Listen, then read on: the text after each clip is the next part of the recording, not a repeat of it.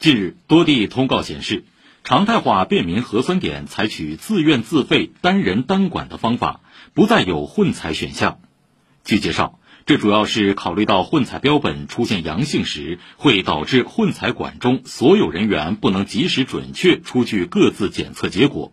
追阳给市民带来不便和困扰。